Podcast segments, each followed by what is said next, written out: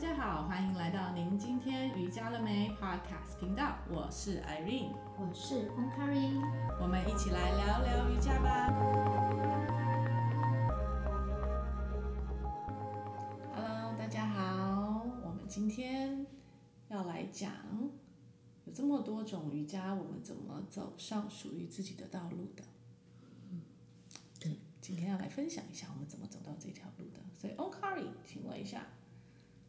你在瑜伽这条道路也蛮多年的。嗯，是啊，呃，从以前在健身房的时候学习的，呃，一般的瑜伽体位法，到后来接触到经典呃传承的瑜伽。那什么是经典传承的瑜伽？而你也是学习经典传承的瑜伽？对，就是误打误撞的到了经典的瑜伽。嗯、其实，嗯。我曾经也是一度回去好好的思考整条在这个瑜伽道路上面哦，因为外面市面上实在是太多太多不同种的。是。那其实我都是因为误打误撞跟还人家人情，嗯哼，然后走到这条路上的。是。可是你一定会发现有一个是，好像你心里头是一直很想要继续的往这个方向去学习的。嗯。就是，其实就像我跟你一样啊，我之前也是在美国的时候，也是去个健身房，所以一间一个大的那个 aerobic room 里面，大概五六十个人这样子，然后去挤位子啊，等等等。然后到回台湾之后，去 upgrade 到好一点的那个瑜伽会馆，但我从来没有想过，我想我会成为一个老师。是，其实那个时候从来没有，而是。嗯，um, 因为我的经我的我的起源是因为儿童嘛，所以也是因为儿童这样子。但是那条路其实我都觉得还蛮顺利的，嗯、就是很顺势的把我带到这一条。是。然后也是因为孩子，我也去学了不同种的瑜伽。等到真的到了特殊儿童瑜伽这个、嗯、呃课程中，我才真正的有一个声音，就是告诉我说，这就是我要做的。是，然后在那个当下，我才决定我要持续的去走在这条路上，然后去钻研，或是去拿更多的证照。是，因为其实我一直以来我都不觉得证照很重要。对，我也是，一直以来，其实我觉得证照不是最重要的。还有就是当初的时候，都不是为了想要去做瑜伽老师才来学习这个。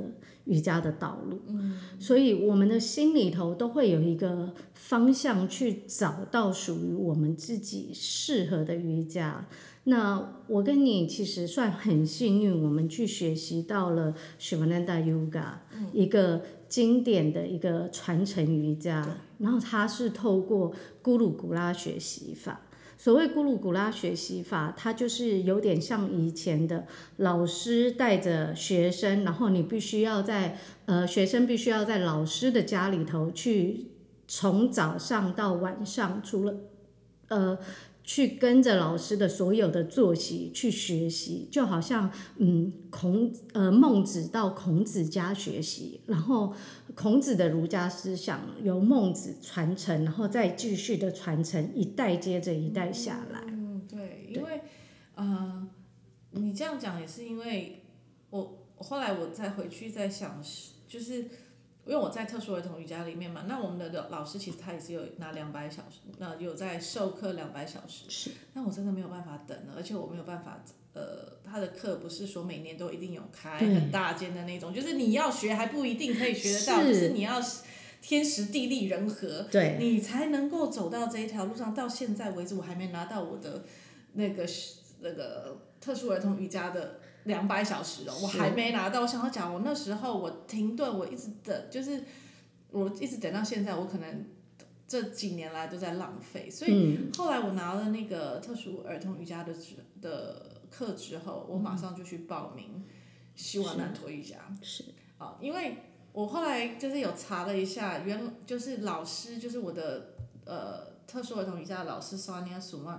他的老师是呃 Satchidananda 呃 Swami Satchidananda 是，那他也就是呃那个 Shivananda 那个就是上师的弟子，所以就是因为这样，我想啊，这个我可以往这条路走，至少不会走歪嘛。我们去到源头，然后再慢慢的学下来的时候，也许呃，就是你会看到那个怎么讲，那什么母法，母法不变，子法变。对，嗯。嗯，像我我是先接触 Shivananda Yoga，然后我在美国的时候，我去上 Flower Yoga，嗯，儿童呃花瑜伽儿童。儿童瑜伽的那个部分，那呃，我的老师他也是在呃纽约牧场的进修林，他是跟着 Vishuddhivananda 做学习的，嗯、所以呃，应该说我们两个的那个儿童瑜伽都是。传承下来的，然后都是跟我们的呃经典的传承瑜伽有相关的。对，所以其实就算其实也不能说是传承，而是我觉得瑜伽就是太生活了，它适合每一个年龄层，每一个只要有呼吸的生物，我觉得它都是适合适用的。是，是所以我才会把这个我们的 podcast 讲成你今天瑜伽了没？嗯、因为它并不是一个只能在瑜伽垫上所做的东西。对，就像嗯。它只是把一个呃，可能一个体系里面，它慢慢的去延伸出来更多的东西。对，因为其实我们就是要去找到这些源头是什么。是。嗯，然后我们只是很幸运的先从源头开始。那当然，现在有很多的两百小时在外面开。对。但是呃，可能跟我们所学习的两百小时是不太一样的。因为实在是太多了，其实有时候我会常常在讲说，现在那个路上学生、嗯、老师比学生还要多。对，而且嗯，每一次在国外的时候，呃，我记得 Swami Sita，呃，我的老师他每次在开课的时候，他就说了，其实我们虽然是讲的呃两百小时的瑜伽导师师资的培训，可是我们最主要是在做和平种子的一个。种子的一个教培训教育，还有就是我们的课程其实都不止两百小时，因为你从早上五点半起床到晚上的九点，你一天的时间已经占了好几个小时，然后又是连续二十八天，对，其实整个生活化的一个一个一个跟着老师的学习，其实你都超过了两百小时，对，所以。当然，因为可能现在也不一定每个人都可以放下二十几天，是或者一整个月他的家庭，然后就放下来了去做这件事情。对，其实能够去做的，我就觉得还蛮幸福的，因为那个真的是一个，我可以说很棒的玛雅嘛。对，应该是怎么说呢？应该说我们是一个很有福报的人，所以我们有机会可以呃排除万难的放下。所有的事情，让我们自己去二十八天里头去学习跟充电。其、嗯、其实是真的，能够能够可以放下这些，我觉得是一个很很有福报。这真的绝对绝对赞同。因为你说真的，现在有家庭了，有小孩了，你真的要去是一件很很很困难的事情。你要学会的是更多的放下。所以我很佩服很多呃 TTC 的学生呃。各地的学生，我真的很佩服他们。他们有一些呃，自己带着自己的孩子，跟家里可以照顾孩子的长辈们一起去上课。那其实，在在这个过教过程中，呃，妈妈不但做了非常好的一个身教，呃，看着孩子看着妈妈，呃，或者是呃爸爸去上这个 TTC 的课程，然后小孩也在这二十八天中跟着。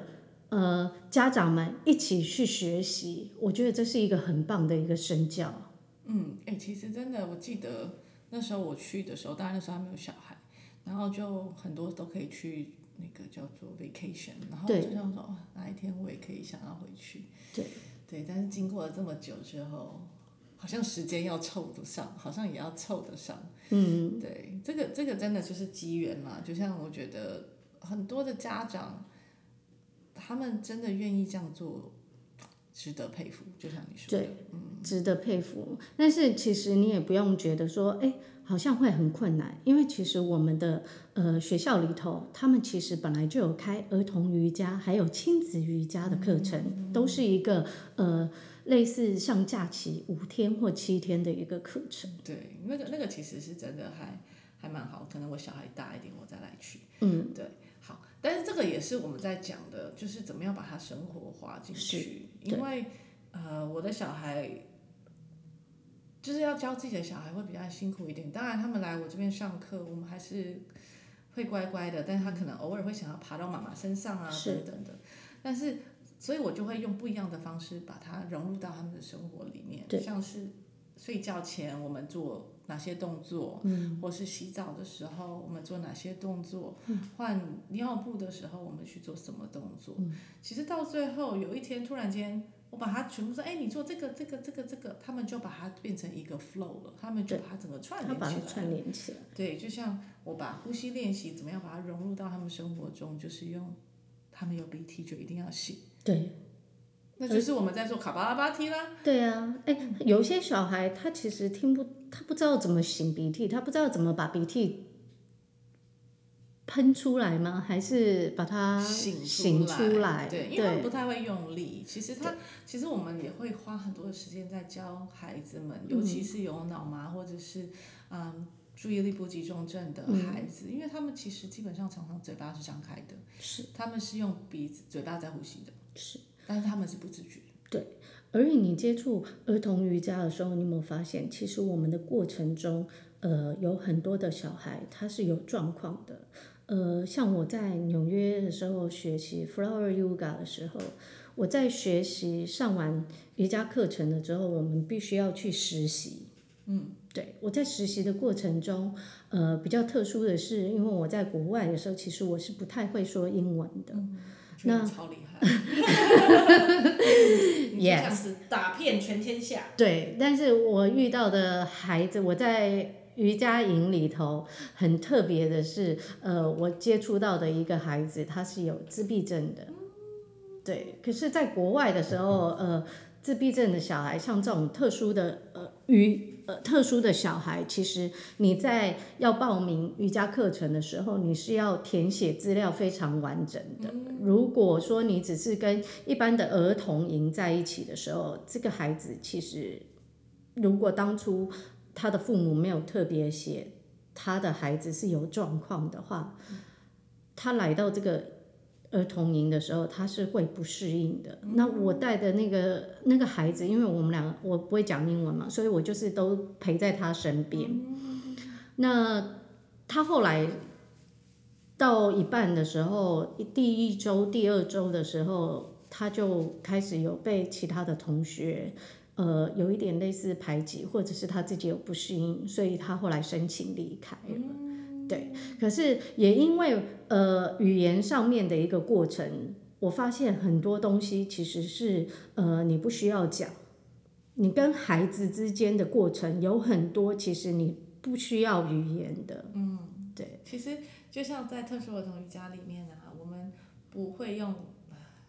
应该是我们都会被老师指正，而且是很严厉、很严厉的指正。他说：“你不能说他有问题，他是没有问题的。对，任何一个孩子里面，不管他是什么样的症状，他们是没有问题的。是的，我老师会讲说，他拥有自闭症，是不是他是自闭儿？这个就差很多了。对，其实我之前花了很多的时间在想说，对啊，反正就很多现在就他他就有自闭症啊，然后他这个孩子他他有那个注意力不集中症啊。”可是后来，当老师在讲这个东的时候，真的要训练我们的老师们，嗯，的一个观念是，他拥有自闭症，并不表示他会一直拥有。是，所以，呃，我觉得很多时候是观念跟语言上面的问题，就像你刚刚说到的。他拥有的是表示他有这个特殊的一个状态，但是他不代表永永远，就像呃忧郁症一样，嗯，他可能只是暂时的，对，可是不能说哦，他有忧郁症，那这个部分你讲他有忧郁症的时候，好像就是他跟着他一辈子。对，其实你说他有些病症他是会一辈子的，我们不确定，但是。这只是他的特殊的，他特别的地方，嗯，所以当然很多时候很多人看到啊特殊儿童瑜伽，他就会害怕，我又不特殊，嗯，我为什么要去上这个瑜伽？对，或者是我的孩子为什么要被冠上特殊 这两个字？但是其实想想哦，不是只有孩子特殊，我们每个人都有自己特殊的地方。对啊，我们每一个人都是一个独一无二的灵魂体来到我们的世间。我们只是比别人幸运的是，我们好手好脚，我们的五官、我们的思、我们的呃外在形体看起来是健康的，看起来对外在形体看起来是健康的，是因就是你怎么知道他的内心不是忧郁的？你怎么知道他的内心不是？是没有办法集中的，不能好好睡觉的，因为不能好好睡觉，你也是有注意力的问题啊。对啊。你也是有思绪、情绪上面的问题啊，啊或是你、你、你的情绪上面是没有办法控制的。但是这个没有人给你一个病啊。对啊。没有人贴一个标签给你们。是。所以这个，或是给任何一个人，但、嗯、但是为什么我我我后来很喜欢这个方式，是因为每个人都有我们特殊的方式。那怎么样去拥抱我们的特殊方式，或是去了解它？其实这个是一个很好的开始哦。所以真的，我们每个人都好特殊。那特殊是能够被 enlarged 的，被放大的。嗯。它可以是很棒、很美好的事情。就像一个孩子，他真的去找到他自己平静的时候，或是一个人他能够去找到他怎么样睡得好。其实这些都是一个很好的事情嘛，我觉得对，只是你需要先去看到你自己的问题。对，而且这个过程中你会发现到，呃，你会开始尊重别人，嗯，你会包容他人，会同理别人，会同理别人，嗯，然后呃，相对的，有时候你会发现语言。不是问题，然后你根本就不需要跟他讲什么，就像一个 baby 出生的时候，妈妈为什么会知道他这时候的声音是肚子饿了，他这时候的声音是他尿不湿了。对啊，就像我们去圣安娜之家，里面大概三十二位孩子，应该只有一个会讲话吧？对啊，可是你有看到他们虽然是形体呃有一些状况。虽然没有我们健康，可是他们的身体的呃内在的心灵其实是比我们更纯洁的。他们的心灵是一样的啊，跟我们就是，我们就是灵魂跟灵魂的沟通啊。其实我们在练习的也是这个，这也是特殊儿童瑜伽里面老师一直在教我们的，如何去 soul to soul，就是我们用灵魂去对灵魂。所以我们每次来的孩子，他可能不会讲话，嗯，那我们怎么样去跟他去？沟通，或是让他去做到我们希望能够帮助他的一些瑜伽的动作。对，你怎么会知道他的需求？那是其实就是我们要把我们自己放下，然后跟着把他的标签都放下，然后用心灵去跟他沟通。其实这也是就是当我们有一些。个案他进来，或者我们的学生要进来，我们会要给他一个评估。其实那个评估，我们看只是有什么东西他身体上需要去注意的。嗯、也许他有癫痫，也许他有什么，嗯，是呃鼻胃管啊，或是任何像这样子的一些东西在他的身上的。嗯、我们只是需要去知道这些。嗯、但是他来的时候，他就是一张白纸，让我们好好的在他这张白纸上面去教他一些方式。嗯，所以这个是很。很棒，我很喜欢的一个地方。是，对，只要看他一点点的进步，或者他的上个礼拜跟这个礼拜的不同，其实那就要去放鞭炮了。对，我们就会很那种那种喜悦、那种感动是由内而外出来的，嗯、而且是钱买不到的啦。对，其实真的是钱买不到的那种喜悦，不是说哎，可能去跟朋友唱 KTV 的那种开心。对，那是一种。富足吧，心灵上面的富足。对，心灵上面的富足，就像我常常说的，你爱自己了吗？你爱自己是用金钱去满足你自己，还是你是由内而外的去富足你自己？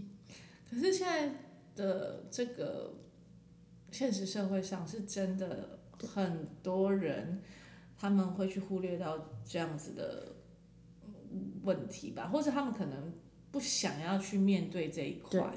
那这个也不能怪他们啦，是因为可能从小到大，大家在不同的文化里面，要去真正的去面对，或者是去了解自己的问题，它是需要很大很大的勇气。是，这也是经典的呃传承瑜伽里头可以去让我们去体会到的一个面向。嗯，这是一般瑜伽里头呃比较少少能够让你去呃接触到的。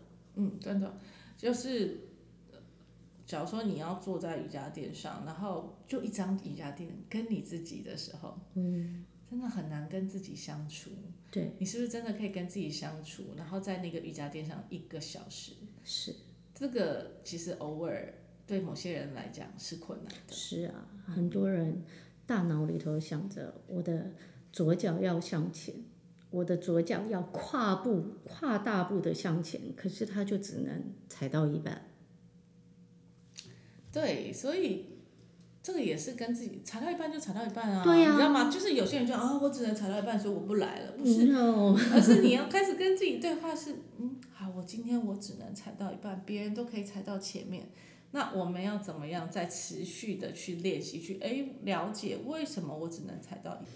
所以我有时候啊，我觉得在瑜伽垫上是最好是跟自己的心灵那个叫什么心。心理医生，心理，嗯，对，做沟通。你在跟你的心理医生做沟通啊，是，因为你才是你自己的那个医生啊。对。你你要去跟谁对话？你要讲多久？你就算跟别人讲话的时候，你可能也不能给他的全部，就是你的全部，也许连你自己都不知道你自己在想些什么。是。但是透过身体，其实很多时候身体在跟我们，也不能说求救，就在跟我们想要找。跟我们能够连接上的一个方式，那透过瑜伽的一些体位法跟呼吸，它就会是一个很好的方式。对，还有现在很多人都追求完美，而忽略掉我们其实是完整，不是完美。对啊。我们呃是昨天的过去，嗯，是现在的当下，是明天的未来。对，但是在瑜伽垫上，你没有办法想到过去，你也没有办法想到未来，你只能想到现在。对，你只会想到说，我为什么脚跨不出去？可是你脚跨不出去的时候，你接受你现在的当下吗？嗯，所以是要先去接受，然后再去反思过去，然后再去改变未来。对，迎接未来。对，这真的是很棒。嗯，所以其实。在瑜伽垫上，真的就可以找到很多的答案。对，尤其人家有报道说啊，就是三十岁以后，其实我们的身体会一直被我们的脑部控制。是。所以他的疼痛啊，或是他很多的紧绷，其实都跟我们的思绪是很有关系的。那所以当我们在瑜伽垫上的时候，你要去手脚并用，全身跟呼吸的并用，然后你要在学习活在当下。的那个 moment，因为你假如没有活在当下，听老师讲什么，你可能就 delay 了，对，你可能就会做不到那个动作。然后，所以它是一个很好活在当下的一个方式。是，就像你可能跑步跑跑跑，跑步也是活在当下吗？嗯，算是，但是你有没有跟你的身体连接？有时候我们跑步的时候一边跑，可是我们头脑一直在想别的事情。对，因为瑜伽的时候也会吗？我想想。有些人也会，有些人也会，也对吧？对，嗯，所以有时候你会发现，哎，他做一做了之后，怎么老师在讲这个动作，但是他做的是另外一个动作。对，或者是他在他的动作会比较缓慢。对，其实我们是老师是会发现的，或者是他有一些东西他想要逃避的，其实从他们的身体的姿态，跟他们的动作，跟他们做做出来的反应，我们好像就可以。感受得到，感受得到，就很像可以帮他算命一样，从他的身体可以算命了。对，可是跑步的时候，你就是 anyway，你就是一直往前走，你可能没有意识。就像我以前呃上夜班骑摩托车的时候，嗯、当然这是很危险，就是你半夜两三点要回家的时候，你已经神都一那个 都已经不知道飞到哪里了，然后摩托车就是一直吹油，一直直接往前走，然后。突然间想说，哎、欸，奇怪，我怎么到这里了？嗯，对我老公其实有跑过，跑跑跑跑到睡着，还醒来说，哎，我怎么会在这里？对，这就是跑步的时候没有跟自己连接。可是我们有时候上瑜伽，就上瑜伽课有几次我也都睡着了，就上了一个、嗯欸、那不一样，那是大休息。没有，我想想看，我有没有很累过，然后睡着的？做瑜伽动作，可能要 hold 在那边 hold 比较久，像阴瑜伽那种，对，然后就。怎么还不还没有？对对对对对，可能要阴瑜伽，可能停留个五分十分，你才有机会睡着。所以有时候就是那个 flow，那个你要怎么样去有它的 flow。然后像在在呃希瓦南陀瑜伽也是，而且它是在每一个动作中都有一个休息的时间，是让你去恢复哈，还有就是让你在那个 moment 中过去已经放下，然后等一下要迎接下一个动作，对。对因为在特殊儿童瑜伽的时候，我们就是把它分段，我们会分段，就是刚开始会做呼吸，呃，就是泛唱啊，呼吸练习啊，嗯、眼睛练习，然后再来就是体位法。但是我们体位法真的都不多。对，而且体位法里头一定会带着呃觉知去教孩子。嗯，是啦，但是他们的不长，对他们没有办法专注，但是也是很好玩啊。对，就是。给他们一些基本的，其实也够了。对对，真的也够了。对，就是好像，嗯、呃，你不能说基本，他们不是说没有办法做到。其实他们一堂课，有时候我可以带他们做二三十个体位法提示，哎。对啊，很对，但是我们只是很快速的。对，因为停留太久的时候就会有躁动。对，没错，躁动。对，但是对于他们来讲是很很要的，是很快速的。对，这就是孩子跟。呃，应该说不同年龄层，你在教课的时候的一个好玩的一个现象。其实也不能说不同年龄层，我觉得只要走进去任何一堂课，你都会碰到不一样的学生，所以你就只好用不一样的方式。像是有时候我的下午我的晚上班的课程，有那个就刚下班的，然后每次回来都这样昏昏沉沉的，然后我只好要用很快的反唱的方式把它写。把他唤醒，对对，并不是说不让他睡，而是还没有时候，还不能睡，还没到，还没到，还没有休息。对，是需要把他那些在一上班一天的那个压力跟紧绷，把它释放出来。要不然，假如他来了，然后我直接让他做了很多的动作，但他的身体可能是紧绷的，这个时候就很容易会受伤。对，没错，这时候真的很容易受伤。就像年长者，你不可能。用很快的速度去带他，我，不行，对，因为你也不知道他到底哪里是脱臼的啦，或者是疏松的，或者是关节哪一个地方发炎啊，嗯、或者是卡住了。嗯嗯嗯，所以其实有时候真的，我们会用引导的方式，然后缓慢的进行。我们真的没有很赶，慢就是快，对。对，而是现在的人需要学习慢下来。对，然后更静下来，是，然后这个就是一个很好的瑜伽方式。对，就像我在麦当劳的时候，我们最常讲到的就是不断不断的改变，它是唯一不变的。嗯嗯嗯嗯嗯，它是你唯一不变的道理。对，而且麦当劳每次都很忙哎，所以你们要很专心的去做每一每一个事情。对啊，那个压力大到。晚上回去的时候，都还听到那个面包机在那边叮，然后你就突然想，面包转，肉转，面包转。对，因为其实真的在我们的生活中有太多机械性的东西了，对，所以偶尔需要有一点改变，然后去把它调整一下。就像，嗯，在我们的孩子。我在教的孩子里面啊，像可能拥有自闭症的孩子，或是拥有过动症的孩子，当他们做完眼睛练习的时候，很多都很就是他原本很乱的头脑，竟然被就会被导正，就平静下来。对，所以其实很多很神奇的东西，连有时候妈妈在旁边看，说他到底发生什么事情，就想说为什么他可以变得这么不一样？而且有时候就说，嗯，可能是前面几堂课吧。嗯，说哎，也许有可能，我们再观察看看。是，而且有些妈妈会觉得，为什么他来这里的时候都可以这么的配合？为什么他在家里的时候，哇，像个小霸王，或者是像个无法无天一样？对，那所以我常常就会跟家长讲，我说。其实我们在这边教的，就是希望你回去也可以用，很像说，哎，呼吸练习，你去关，你去关注他的呼吸，让他能够呼吸道是通顺的，嗯，或者是说，哎，也许他什么时候他做的哪一个动作，你去鼓励他，嗯，让他告诉他说，哦，原来这个动作就是能够帮助你强化你的核心肌群啊，或是什么的。所以有时候有家长在旁边的嗯，观看也是不错，但是最好的还是家长自己来上。对，我觉得亲子的课程，我也觉得，呃，Shivananda Yoga 他们在呃瑜伽营里头，他们会，他们常常会办亲子瑜伽。其实，呃，爸妈也需要被教育的。然后爸妈如何学习瑜伽？然后你同时，呃，在这几天中，你去看到孩子去上孩子的瑜伽。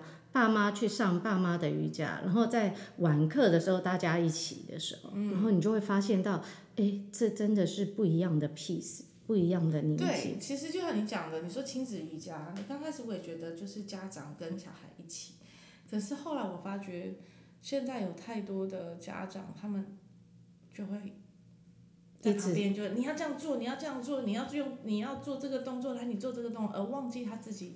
也是要在做的，所以我当我开亲子瑜伽课的时候，我都会跟讲妈妈讲说，请看着我就好，你们做，他们就会做。对。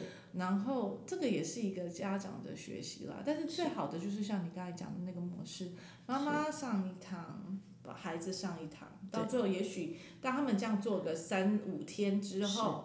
他们再回去一起，我觉得这也是一个蛮好的方式。对，或者是呃呃，像我们在呃瑜伽营里头是呃不同时段，但是亲子跟小孩同时在不同的地方上课，嗯、然后只有早课跟早课或晚课是可以选的，是同时一起上的时候，这样子你会发现好像一个一个 S 型的，但是那个 S 型的中间是有交集的。嗯。对，这也是为什么我刚开始一开始的时候就讲到，呃，我非常鼓励呃各地，就是我刚刚看到所讲的各地的呃 TTC 的学生里头，有一些呃是带孩子一起去的。其实这个其实潜移默化也在教育我们的孩子。嗯嗯嗯，对，就像我哎，对啊，讲到这样，就是我的老师，他他之前四十几年前就在做这件事。对，因为他没有人可以帮他顾小孩啊。是啊。他就带着。他的两位两个女儿，然后一位还是拥有唐氏症的孩子啊。对对对。然后他们在十四岁，像那个就是他的大女儿，呃，Sonia 老师的大女儿 Renata，她也是三岁就开始练习瑜伽。是。她十四岁，她就拿到了师资证照了。对，我看呃特殊儿童疗愈瑜伽的介绍里头，他就有讲到那个那个他的大女儿。在呃，老师在做体位法的时候，自己在旁边耳濡目染的。有一天，他自己就做动作。嗯，其实我们的身教真的是非常重要。是的，好吧，我们今天差不多就先聊到这里喽。好，我们下一次再聊。拜拜。我们先这样，拜拜。